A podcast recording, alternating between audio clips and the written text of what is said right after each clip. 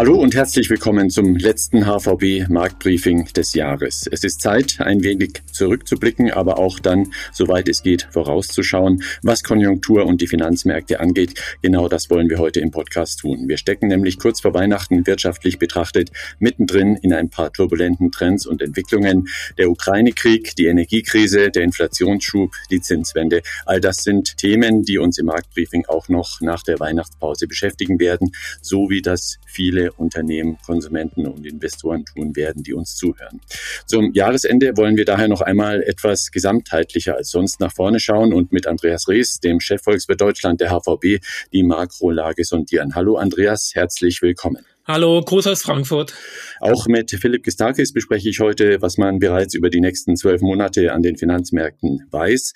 Er wird uns aber auch verraten, welche Podcasts er beruflich gerne hört. Außerdem HVB Marktbriefing natürlich. Hallo, Philipp. Hallo Titus, hallo Andreas, schöne Grüße aus dem heute schön verschneiten München. Andreas, in knapp zwei Wochen beginnt ja das neue Jahr und wie schon gesagt, wir stecken in einigen Umbrüchen an ganz unterschiedlichen Stellen des Wirtschaftssystems. Die Energiemärkte sind weiterhin unberechenbar. Andererseits zeichnet sich ab, dass wir die Spitze bei Zinsen und Inflation nun vielleicht schon gesehen haben könnten. Ein dynamisches Wirtschaftsumfeld zwischen Hoffen und Bangen. Also deshalb die Frage an dich, welche Makro makroökonomischen Trends und Themen werden uns 2023 erhalten bleiben und worüber werden wir nächstes Jahr wieder eher weniger sprechen? Wie sieht deine Prognose aus? Ja, die Makrothemen 2023, das dürften die Klassiker sein, die uns auch in dem Jahr stark beschäftigt haben. Das heißt Konjunktur, Inflation und Zinsen. Bei der Konjunktur für Europa und für Deutschland, da sind wir ja etwas weniger pessimistisch als andere. Also ja, eine technische Rezession um die Jahreswende, aber keine tiefe und keine lang anhaltende Rezession, weil wir auch jetzt schon in den letzten Wochen so ein bisschen eine Indikation dafür bekommen haben, das glauben wir zumindest, weil bei den Frühindikatoren wie etwa den Unternehmensumfragen, also IFO-Umfrage, Einkaufsmanager-Indizes, da hatte sich zuletzt so etwas wie eine Bodenbildung abgezeichnet. Also da schaut es gar nicht schlecht aus. Also verhältnismäßig ganz okay, würde ich sagen, angesichts der Erwartungen oder der Befürchtungen, die man doch vor einigen Wochen noch haben musste. Was jetzt die Inflation angeht, da werden vermutlich viele Hörer die Stirn runzeln, aber da haben wir unsere Meinung nicht geändert. Das heißt, wir denken nach wie vor, die Inflationsraten werden im nächsten Jahr zurückgehen, vermutlich sogar deutlich. Also die Preise sinken natürlich nicht, aber das Tempo, mit der die Teuerung steigt, das sollte dann im weiteren Jahresverlauf 2023 deutlich nachlassen. Ja, und was den Leitzins anbelangt, die Zinserhöhungen werden im nächsten Jahr erst nochmal weitergehen. Aber wir denken, wir nähern uns dem Hochpunkt. Das trifft sowohl zu für die FED als auch für die EZB. Das heißt, da dürfte dann Ende des ersten Quartals Schluss sein mit den Zinserhöhungen, spätestens im zweiten Quartal.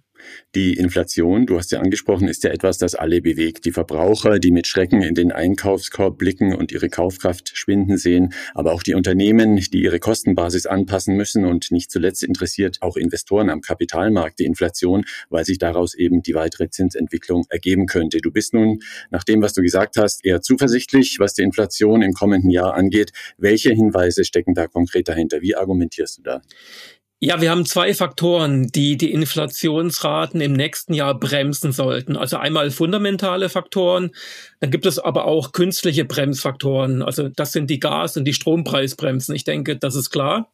Wenn man sich jetzt das fundamentale Umfeld anschaut, da denken wir, da gibt es schon einige deutliche Signale auf den Vorstufen, dass der Preisdruck dann nächstes Jahr nachlassen wird. Also mit Vorstufen meine ich, dass die Preise zum Beispiel für Industrierohstoffe ihren Hochpunkt überschritten haben weil eben die globale Nachfrage aufgrund der Verlangsamung der Weltwirtschaft doch deutlich nachgelassen hat. Dann haben wir die Lieferengpässe für die Unternehmen. Die sind natürlich nicht verschwunden, aber auch hier gibt es eine gewisse Entspannung. Das zeigen uns die letzten Umfragen. Und man kann diese Entspannung bei den Lieferketten und auch die nachlassenden Rohstoffpreise auch schon schön bei den Preiserwartungen der Unternehmen abgreifen für die nächsten Monate. Diese Preiserwartungen sind immer noch sehr hoch, aber seit dem Herbst gehen sie jetzt schrittweise zurück. Das ist nicht nur in der Industrie so, sondern so ganz allmählich kommt es auch im Groß- und im Einzelhandel an. Und diese Entwicklung bei den Preiserwartungen, also es sind wirklich Erwartungen, das sollte sich dann in den nächsten Monaten auch in der tatsächlichen Verbraucherpreisinflation widerspiegeln. Wir liegen ja im Moment bei einer Inflationsrate von 10 Prozent und in zwölf Monaten denken wir, dass wir dann bei rund drei Prozent angekommen sind. Und das ist schon ein deutlich nachlassender Druck bei der Inflation. Mhm. Also durchaus Optimismus, was die Inflation angeht. Nun war in diesem Jahr sicher der Ausbruch des Ukraine-Kriegs eine krasse Zäsur für alle Ökonomen wie dich, aber auch andere Analysten. Vielleicht war dieser Einschnitt sogar noch etwas absehbarer als die Pandemie der beiden Vorjahre. Was könnte denn in ähnlich drastischer Weise die Agenda im kommenden Jahr bestimmen? Wo siehst du die dominierenden wirtschaftlichen Risiken für 2023? Ja, wir hatten, wenn man sich mal überlegt, was ist dieses Jahr passiert, aber auch die letzten Jahre, wir hatten ja zwei große schwarze Schwäne mit der Pandemie und mit Russland, Ukraine als Ereignisse, mit denen man nicht gerechnet hat oder gar nicht rechnen konnte oder zumindest hat man sie als sehr unwahrscheinlich angesehen. Die Liste der Risiken jetzt für nächstes Jahr, die ist natürlich lang aufgrund der ganzen Umstände, insbesondere mit Russland, Ukraine. Und natürlich werden auch alle Voraussicht nach Dinge passieren, dann 2023, die jetzt nicht zum Basisszenario gehören. Also die Wahrscheinlichkeit dafür, dass etwas Unvorhergesehenes passiert, ich glaube, das ist schon relativ hoch. Aber wenn es jetzt wirklich um die Risiken geht, ganz konkret, also am meisten Respekt habe ich vor den geopolitischen Risiken. Die sind natürlich nur sehr schwer greifbar. Dann haben wir nach wie vor das Thema Energieversorgung und Energiesicherheit. Die Internationale Energieagentur hatte ja zuletzt vor einem Gasmangel im nächsten Winter, dann 2023, 2024, in der Europäischen Union gewarnt. Dann denke ich, man muss die Entwicklung in China im Auge behalten. Das heißt, wie sich die Pandemie und die Wirtschaft entwickeln, wenn jetzt die restriktiven Maßnahmen zurückgefahren werden. Also Stichwort, was bedeutet das dann für die restliche Weltwirtschaft, aber auch vor dem Hintergrund wiederum Lieferengpässe. Aber ich denke auch, für nächstes Jahr, Risiken müssen ja nicht zwangsläufig immer negativ sein. Es gibt ja auch so etwas wie Aufwärtsrisiken, also zumindest für die Volkswerte. Und da habe ich jetzt in den letzten Tagen schon mit großer Aufmerksamkeit registriert. Die ersten Prognostiker haben für Deutschland angefangen, ihre BIP-Prognosen nach oben zu revidieren. Und das finde ich interessant. Und da fühle ich mich mit unserer Prognose ganz wohl, dass eben die Rezession nicht so lange anhalten wird, wie das viele vor kurzem eben noch gedacht haben. Also ich bin auf jeden Fall gespannt auf nächstes Jahr. Andreas Rees war das, den wir gleich noch mit ein paar Bemerkungen zum laufenden Jahr hören werden. Die Anleger und Anlegerinnen unter Ihnen werden nun aber genauso erpicht darauf sein, die Einschätzungen auch zum Kapitalmarkt im nächsten Jahr zu hören. Philipp Gistakis ist Chefanlagestratege der HVB und damit genau der richtige Ansprechpartner. Philipp, wie sieht's denn aus? Habt ihr schon den Bauplan für euer Portfolio fertig für 2023? Was wird das Jahr für Anleger bringen? Was lässt sich da absehen?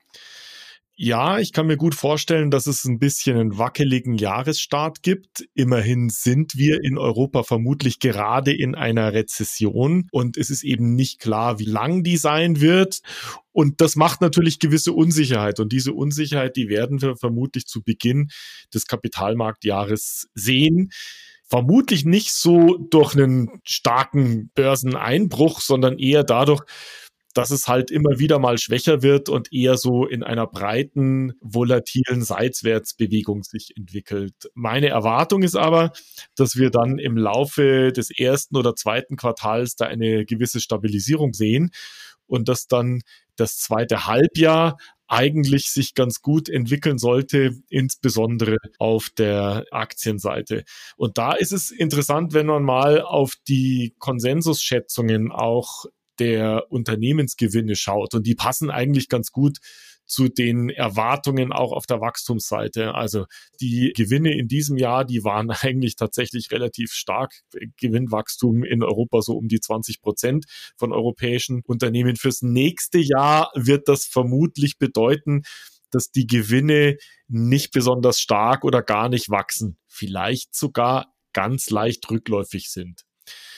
Das folgende Jahr aber 2024, da sollte dann sich wieder ein Gewinnwachstum einstellen. Und nachdem die Aktienmärkte ja vorausschauend sind, wird das anziehende Gewinnwachstum im Jahr 2024 immer mehr Bedeutung in der Bewertung der Anlegerinnen und Anleger bei den Aktien gewinnen. Und das heißt, wir laufen sukzessive in dem Gewinnbetrachtungszeitraum in eine Phase hinein, in der eben die Wirtschaft dann auch wieder entsprechend wächst. Und deswegen glaube ich, dass wir spätestens im zweiten Halbjahr eigentlich ganz freundlichen Markt bekommen. Es gibt Risiken, die muss man beobachten und vermutlich auch deswegen werden die Märkte auch im zweiten Halbjahr nicht super, super euphorisch sein. Was könnten da für Risiken sein? Wir haben schon angesprochen, Rezession in den USA, die amerikanische Zentralbank tritt stark auf die Bremse über die Zinspolitik und möchte die Inflation abkühlen. Und es könnte eben auch passieren, dass sie sozusagen mehr als nur die Inflation abkühlt und die amerikanische Wirtschaft in eine Rezession stürzt. Das ist nicht das Basisszenario der Märkte. Und dann dürfen wir auch nicht vernachlässigen. Wir werden vermutlich in diesem Winter keine Gaslücke haben. Aber das Risiko einer Gasmangellage im nächsten Winter, also 2023, 2024, das kann man natürlich nicht ausschließen, denn wir haben ja im Laufe diesen Jahres unsere Gasspeicher unter anderem noch mit Lieferungen aus Russland voll bekommen. Und diese Lieferungen aus Russland, die werden aller Wahrscheinlichkeit nach nächstes Jahr nicht kommen. Das heißt, wir müssen gucken, wie wir dann nächstes Jahr unsere Gasspeicher voll machen. Und da wäre es natürlich sehr günstig, wenn wir die in diesem Winter nicht stark gelehrt hätten. Und das ist sicherlich auch noch ein Risikoszenario, was wir für nächstes Jahr betrachten müssen. Aber insgesamt mein Fazit, das Kapitalmarktjahr 2023 wird vermutlich besser werden, als viele das befürchten. Mhm. Also kein ganz schlechter Ausblick ins Jahr 2023. Wenn du das laufende Jahr mal nochmal überblickst, wie fällt denn da deine Bilanz aus? Was können Anleger aus dem alten Jahr als Erfahrung mitnehmen ins neue Jahr? Ja, mein persönliches Gefühl ist im Prinzip auch so, wie der Andreas gesagt hat, der hat ja von zwei schwarzen Schwänen gesprochen. Mein Gefühl quasi in der Mitte dieses Jahres nicht schon wieder eine Krise. Ja, das, jetzt reicht's dann mal, ne, mit Krisen. Und wir hatten eben wieder eine Krise. Und da hat, glaube ich, dieses Charakteristika dieser Krise gerade in Deutschland einen Nerv getroffen, nämlich die Kombination aus Krieg und Inflation, die hat an der einen oder anderen Stelle auch in Gesprächen, die ich hatte, tatsächlich zu sowas wie einer ja, fast kollektiven Panik geführt. Ja, dass man sich also sehr große Sorgen gemacht hat, wie das dann jetzt wirtschaftlich weitergeht. Und ich habe durchaus Kommentare gehört, dass Deutschland das Risiko hat, sozusagen seine gesamte Industrie zu verlieren. Und ich glaube, das liegt daran, dass unser menschliches Gehirn uns oft einen Streich darin spielt, denn das menschliche Gehirn ist sehr gut, lineare Prognosen zu machen, also linear weiter zu extrapolieren, wie eine Situation sich weiterentwickeln kann.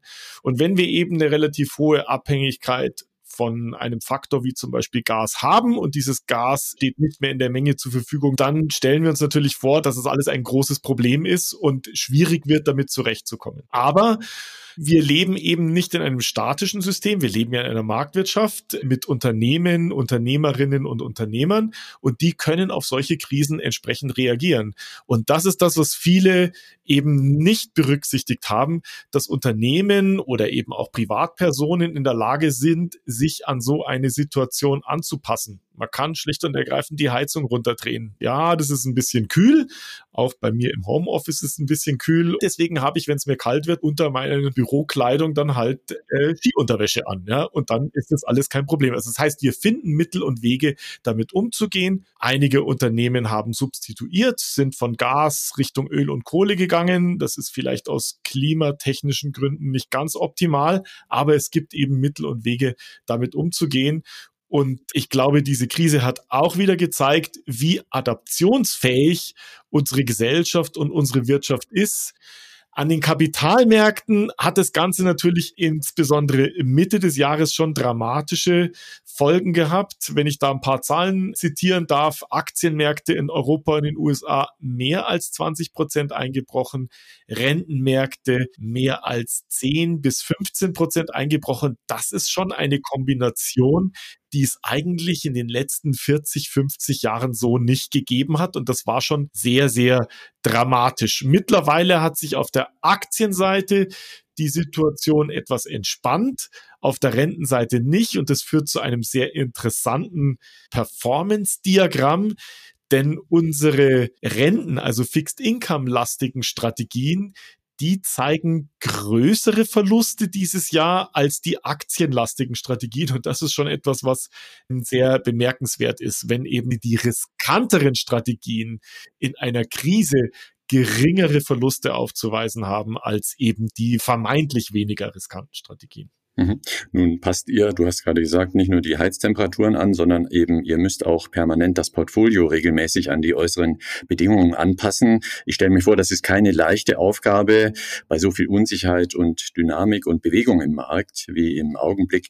Gibt es dennoch Dinge, die immer gleich bleiben bei dem, was ihr da tut? Anlagen, Aktienbranchen, von denen ihr sagt, die braucht man eigentlich immer, weil sie in fast allen Umfeldern funktionieren. Gibt es so etwas? Ja, das haben wir tatsächlich auf der Aktienseite. Das liegt an unserer Investmentphilosophie. Unsere Investmentphilosophie ist auf ja, eine, eine längere Frist, mehrere Jahre ausgelegt. Also wir sind typischerweise kein Investor, der auf kurzfristige Kursschwankungen sich fokussiert, sondern wir wollen so weit wie möglich langfristig investieren. Und wenn man eine lange Perspektive hat, dann wird man feststellen, und das kann man auch statistisch belegen, dass es attraktiver ist, teurere Anlagen zu kaufen, also solche mit einer höheren Bewertung, wenn diese eben eine höhere Qualität haben. Also das heißt, wir legen Wert auf ein Portfolio, in dem die Investments, die wir haben, eine hohe Qualität haben. Das ist die Frage, was für eine Qualität können Investments haben? Ja? Die Kennzahl, auf die wir da schauen, ist die Eigenkapitalrentabilität, Return on Equity. Unternehmen oder auch Branchen, die typischerweise eine hohe Eigenkapitalrentabilität haben und das über einen gewissen Zeitraum haben, die werden typischerweise auch langfristig eine hohe Eigenkapitalrentabilität haben.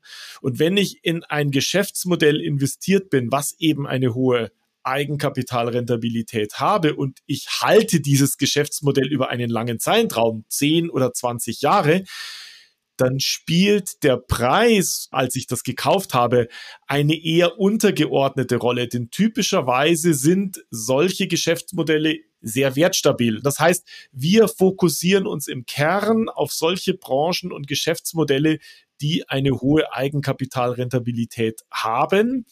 Und da gehören bestimmte Branchen dazu, zum Beispiel die Gesundheitsbranche, aber auch Lebensmittel, Getränke, bestimmte Segmente wie die Technologiebranche, auch im Bereich Industriegüter, Dienstleistungen oder die persönlichen und Haushaltsgüter von der Zyklik her ist das ein schönes Sammelsurium, denn unter den genannten Branchen sind wenig zyklische und stabile Branchen, wie zum Beispiel die Gesundheitsbranche, Lebensmittel, aber eben auch die Haushaltsgüter und die persönlichen Güter, aber auch solche, die eher zyklischer sind, wie eben die Industriegüter oder eben auch Growth-Branchen wie zum Beispiel die Technologie. Das heißt, für uns spielen im Kern die Qualität eine Rolle und weniger die anderen Faktoren, auf die gerne geguckt wird, wie eben Growth gegenüber Value oder Zyklizität gegenüber defensiven Branchen.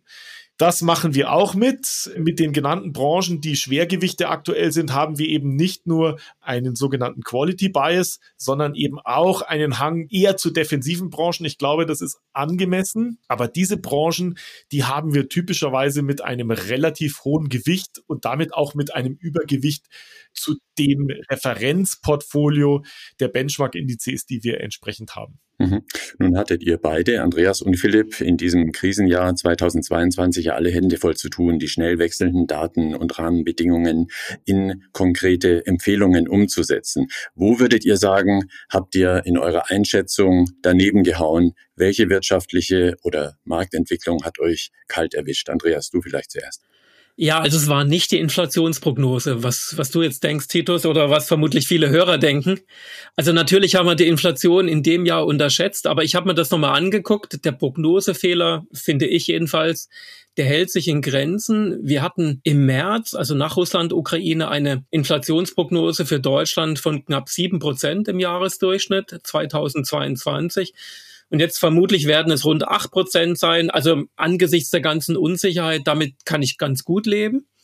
Aber was uns wirklich kalt erwischt hat, das waren die Notenbanken und die Prognosen für die Leitzinsen der FED und der EZB weil wir eben mit keinem so schnellen und so starken Zinsanhebung gerechnet haben. Unser Argument war damals, und das war falsch, dass es sich bei der Inflation in Deutschland und Europa um eine primär energiekostengetriebene Geschichte handelt und dass insbesondere die EZB das mehr oder weniger aussitzen wird. Und, und das hat nicht gestimmt. Die EZB hat sich in ihrer Beurteilung der Inflationsgefahren in der Eurozone im Frühsommer gedreht und das ist etwas, was wir so nicht vorhergesehen haben und das tut natürlich auch ein bisschen weh. Mhm. Philipp, dein blinder Fleck in diesem Jahr, wo war der? Ja, ganz klar beim Krieg. Also der Ausbruch des Krieges hat ja einen massiven Kurseinbruch verursacht und es ist davor ja auch schon die Wochen und Monate immer wieder über Kriegsgefahren gesprochen worden. Also das heißt, wir waren gewarnt und wir haben das Ganze auch nicht ignoriert sondern wir haben uns damit auseinandergesetzt, haben das intensiv diskutiert. Wir sind keine Sicherheitspolitik-Experten. Ich habe ganz viel Dinge angehört, Interviews gelesen, und bin eben zu dem Schluss gekommen, weil ich dachte, das wäre die Einschätzung der Experten. Es wird keinen Krieg beziehungsweise massive kriegerische Auseinandersetzung geben, weil das eigentlich in niemandens Interesse ist, dass das passiert. Und diese Einschätzung war falsch und die hat man natürlich auch in unserem Portfolio gespürt. Warum? Wir waren zu Beginn dieses Krieges immer noch leicht Übergewicht in Aktien. Wir hatten vergangenes Jahr ein starkes Übergewicht, das hatten wir über die Zeit schon ein bisschen abgebaut. Wir waren aber immer noch Übergewicht und wir sind sozusagen mit einem Übergewicht in Aktien in diesen Teil der Krise hineingelaufen und das war natürlich nicht gut. Und wenn wir uns da auch mit dem Wettbewerb vergleichen, dann waren wir im ersten Quartal auch eher so im Mittelfeld. Jetzt muss man dazu sagen, als Vermögensverwalter, als Asset Manager eine falsche Einschätzung zu haben, das kann durchaus passieren. Wir müssen Märkte und Situationen analysieren und müssen dann eine Einschätzung treffen. Und manchmal gibt es eben Hop- oder Top-Einschätzungen, die man treffen muss und da liegt man halt dann falsch. Und da sind wir eben falsch gelegen. Ich muss jetzt dazu sagen, sozusagen, was sie zu unserer Ehrenrettung haben wir dann aber, denke ich, ganz gut reagiert. Und das ist eben ein Fehler, den wir vermieden haben und den man als Vermögensverwalter auch vermeiden sollte, ist, dass wenn man eine falsche Einschätzung getroffen hat und es eben anders kommt, als man erwartet hat, dass man dann eben adäquat darauf reagiert. Viele private Investoren reagieren ja nicht drauf und lassen es dann laufen. Und wir haben eben darauf reagiert. Wir haben dann Risiko abgebaut, nicht in einer Panikreaktion, sondern wir haben das gemacht, was man ja sinnvollerweise in so einer Situation macht. Wir haben dann Sell into Strength gemacht. Das heißt, immer dann, wenn sich die Märkte wieder erholt haben, haben wir ein bisschen abgebaut. Und gegen Mitte des Jahres war es dann so, dass immer dann, wenn die Aktienmärkte schwach geworden sind, unser Portfolio deutlich weniger stark gefallen ist als der Gesamtmarkt. Wir haben also das Portfolio dann tatsächlich in ein defensives Portfolio umgebaut. Und das ist uns auch, denke ich, zumindestens in dem Maße, in dem ich in der Lage bin, das mit dem Wettbewerb zu vergleichen, auch ganz gut gelungen. Also ich glaube, bezüglich der Reaktion auf diesen Krieg müssen wir uns nicht verstecken. Das haben wir ganz gut gemacht. Ein interessanter Einblick in die Fehlerkultur eines Vermögensverwalters. Wir haben nun allein in diesem Jahr 25 Podcast-Episoden produziert im HVB Marktbriefing und wir haben an den Abrufzahlen gemerkt, wie stark die Einschätzungen von euch beiden Experten in einem solch bewegten Jahr gefragt sind. Daher noch die Frage, was für Podcasts hört ihr eigentlich, um beruflich vielleicht eine noch breitere Perspektive zu bekommen, um noch mehr Wissen ins Marktbriefing, aber auch natürlich in all die anderen Analysen zu bekommen, die ihr so erstellt und präsentiert. Philipp, was hörst du denn so an Podcasts? Also den Podcast, den ich hier gerne rausstellen möchte, ist Bloomberg Surveillance. Das ist im Prinzip die Zusammenfassung der Surveillance-Sektion sozusagen des Teils in Bloomberg TV. Und das gefällt mir deswegen so gut, weil es ein sehr ähnliches Format ist wie das, was wir hier machen. Es gibt ein oder zwei Moderatoren und dann eben Gesprächspartner, die über aktuelle Themen sprechen und diskutieren. Und ich finde das ein sehr gutes Format. Es ist ein tägliches Format und da es von Bloomberg kommt, auch ein sehr inhaltstiefes Format. Und wenn ich den ganzen Tag in Terminen war und nicht auf den Kapitalmarkt gucken konnte und auch nicht Nachrichten lesen konnte, dann gibt mir dieses Format einen ganz guten Überblick, was ist passiert und auch ganz gute tiefe Insights, weil die auch sehr gute Gesprächspartner aus Zentralbanken etc. haben. Also das wäre sozusagen, was ich auf der wirtschaftlichen Seite mein Favorite Bloomberg Surveillance. Mhm. Andreas, was dringt an dein Ohr, was dich in der Analyse inspiriert oder noch breiter informiert? Ja, mein Lieblingspodcast, das ist Was tun, Herr General. Da gibt es immer sehr interessante Hintergrundinformationen zu Russland, Ukraine, aber auch zu aktuellen militärisch-politischen Fragestellungen. Der Podcast dauert allerdings in der Regel rund eine Stunde. Also da muss man schon ein bisschen Muße mitbringen, aber ich finde, das lohnt sich wirklich sehr. Das interessiert mich nicht nur von Berufswegen, sondern auch privat und ich bin da wirklich ein großer Fan davon geworden. Was ich auch noch öfters höre, das ist was ganz anderes. Das ist der Podcast Kakadu. Das ist ein Kinderpodcast zusammen mit meinem Sohn und da werden kindgerecht alle möglichen Themen aufgegriffen und erklärt. Also wir hatten zum Beispiel zuletzt eine Folge über den Nikolaus und warum man Süßigkeiten in die Schuhe steckt. Aber es gibt auch so Themen wie Geld und Reichtum, warum der ungleich verteilt ist. Und das ist wirklich sehr gut gemacht für Kinder und das macht mir auch Spaß zuzuhören. Also der Nikolaus unter ökonomischen Aspekten betrachtet. Andreas Rees und Philipp Kistakis waren das zum letzten Mal in diesem Jahr mit dem HVB Marktbriefing. Nach der Weihnachtspause geht es mit dem nächsten Podcast gleich weiter, downloadbar ab dem 16. Januar. Wir wünschen Ihnen erholsame Feiertage, kommen Sie gut rüber und wir hoffen, dass Sie uns 2023 treu bleiben. Ich bin Titus Groder, das Team Marktbriefing wünscht Ihnen frohe Weihnachten.